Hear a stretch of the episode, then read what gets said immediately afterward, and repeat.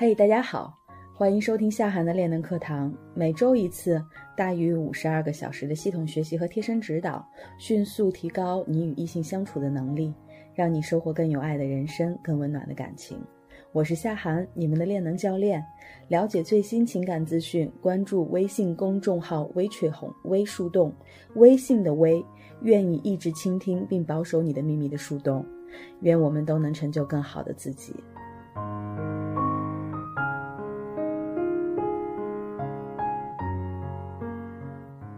这期呢是咱们微树洞练能基础系列课程的第二节，那么今天我们来讲一讲哈，在两性互动当中的两个非常重要的指标——好感和需求感。怎么样去区分呢？怎么样去运用这两个指标呢？在今天这堂课里面，你都能找到答案。我为什么特别要在第二堂课选择这样的命题呢？因为我。这段时间做了很多的个案咨询，我发现哈，大家有一个共同的特点，就是不知道怎么样去隐藏自己的需求感，也不知道怎么样去展示自己的好感，往往这两个指标给弄混了，所以呢，使得关系朝我们本身希望到达的目标呢，啊，越离越远。所以今天开设这样的一个话题呢，对你目前的一个关系的把控度呢，我相信能够起到非常大促进的作用的。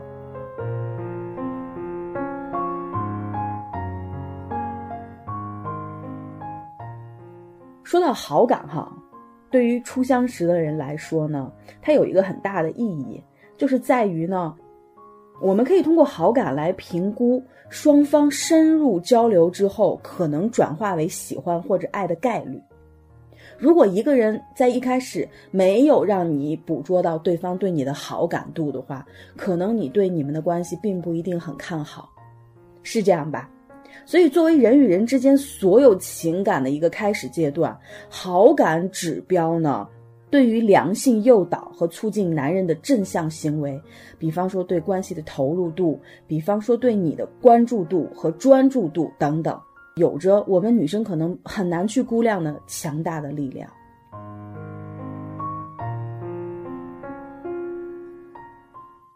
好感呢是一个很奇妙的东西，它是我们每个人身体里面真实发生的一种情绪，不太容易伪装。尤其当你成为一个情感高手的时候，对方到底是释放的真的好感，还是在刻意而为，你是很容易去分辨的。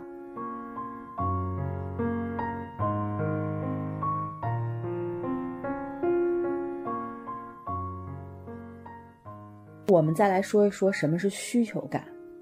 需求感呢，就好比你想买一个手机啊，是因为呢，出于各种各样的原因想买它。可能它更好用，可能这手机拿在手上让你更有面儿，在参加姐妹聚会的时候呢，能让你更有自信，让你看起来很酷，让你紧跟着潮流。不管出于各种理由哈，你就是想买它，你就是非要拥有它，一定要得到它。那么这就是你对于手机的需求感。一般来说哈，需求感呢怎么去评估呢？如果你做任何的事情是为了获得一个结果。如果这个事情不做，那你就没有办法去达到那个结果，那么这就是需求感。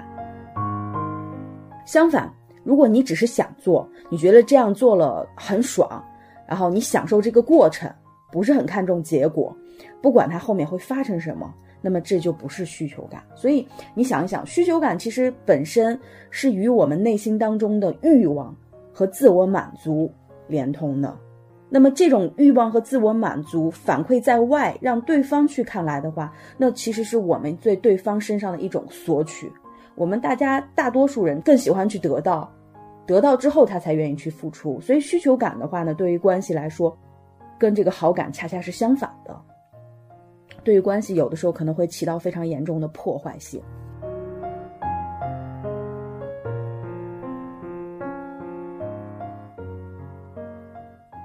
所以呢，我今天要特别讲一讲什么是好感，什么是需求感。那么说到好感这块，我还要特别说一下，如果你的形象总分啊，你的外形总分达不到六分以上，你就不要装高冷了，姑娘，因为这会让你为数不多的追求者们更加望而却步。他们会转头去追求那些大批分值不高的姑娘，但是人家比你更会建立关系的舒适度，比你更会去释放好感度，所以可能你就真的不是非常有竞争力和市场。只有那些外形哈分值至少六分以上的姑娘才配得上高冷，其他的东施效颦的姑娘，你知道这个高冷搭配你这个低分值的外形的话，或者现有分值的外形，在男人眼中那不叫高冷，要么叫内向，要么叫不合群。这都是极快的去拉低你的这样的伴侣价值的一种方式。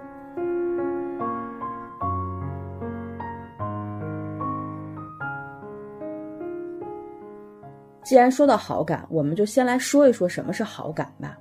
在 PUA 的文化里头，哈，男士们判断是不是应该推进或者升级关系，或者说目测现阶段的关系，应该为这个姑娘投入多少，怎么投入？有一个非常重要的指标叫做 I O I。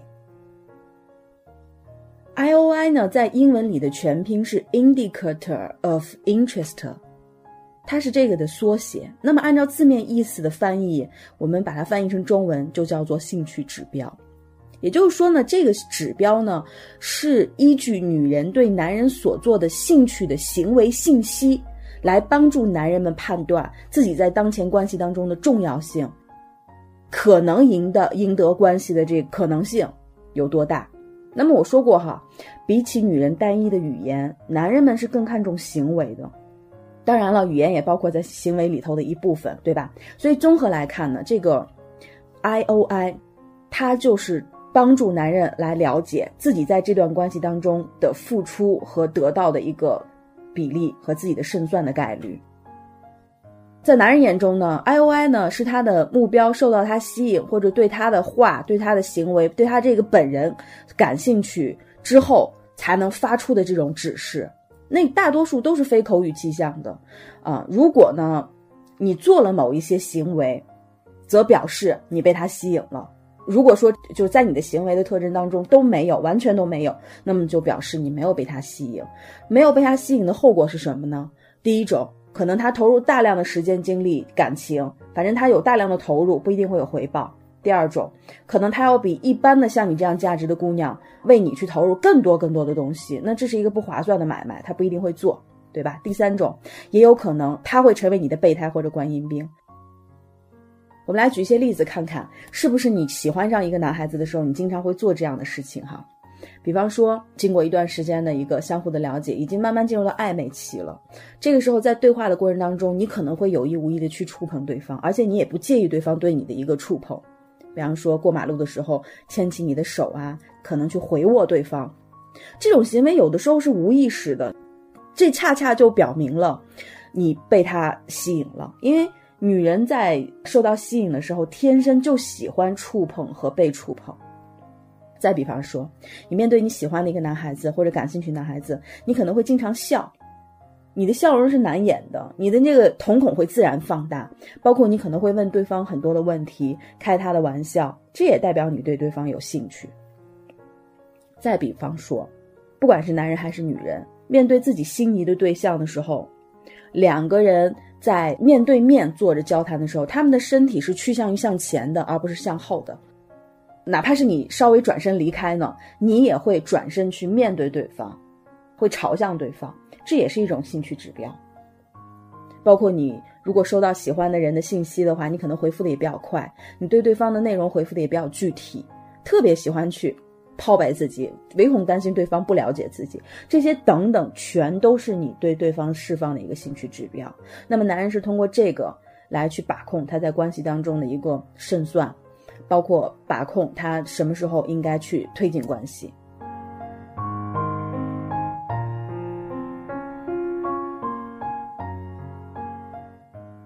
那么我们接下来就要聊一聊，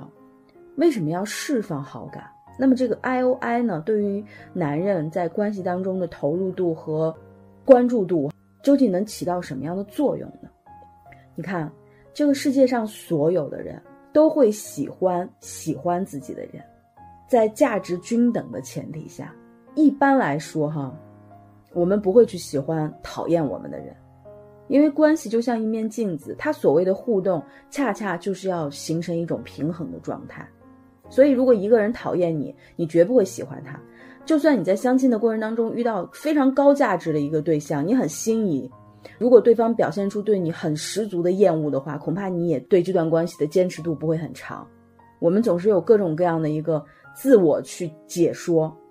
来让自己找到不喜欢对方的各种原因和理由。其实归根结底，还是因为对方并没有给我们释放好感，甚至相反的表达了对我们的不够喜欢。这就是人性。那么把这个话题延展一下，你们想一想，比方说你的身边的男性朋友成为别人的这个备胎或者观音兵的时候，你觉得这个女孩子对他恶劣极了，对他一点都不好，为什么他还是要死乞白赖的成为对方的一个候选对象呢？其实，在我们看不到的地方，这个女孩子一定是有不断的释放过好感和希望给他，不然的话，这个男的一定是坚持不久的。所以我要说的是什么呢？好感在一段关系当中，尤其是女对男的时候呢，这指标是非常重要的，它决定了这个男人对你们关系哈能够投入多少。所以呢，释放好感是非常重要的。我们再类比一下，我们类比陌生人相见，去除到这个角色代入，我们就是普通的朋友。那么什么样的人会更投缘呢？那也就是对陌生人懂得去释放好感的，是什么样的一种感受让你们一见如故的呢？就是相互彼此喜欢的一种情绪。所以好感其实就是调动对方的一种情绪的能力。再说回男女的关系哈，打个比方吧，我们男性的古代的祖先呢，之前是干嘛的？打猎的。打猎的猎手呢，对于武器或者对于工具的这个运用呢，可能各有不同。他们狩猎的这个技能呢，也各不相同，是这样吧？所以他们在选择自己猎物的时候呢，也一定不会是大小通吃的。男人在狩猎的这样的行为，类比到今天他去追求女孩子的行为，哈，我们都喜欢高价值的人。我们都被高价值吸引，类比到他打猎的这个行为上，就是可能他选择的猎物跟他自己本身的狩猎技巧和他的狩猎武器并不是很匹配的，他恰恰就是选择稍微大一些的，那这时候他就要计算自己的这个胜算了，万一要是搞不好被吃掉了怎么办？那么好感呢，就好比是。给他的武器加上了更猛烈的火药，或者他发现了一只大型的受伤的动物。更多干货，关注微信公众号“微树洞”微群红，你也可以查看专辑详情来加入到树洞的练能课堂。我是练能教练夏涵，感恩有你。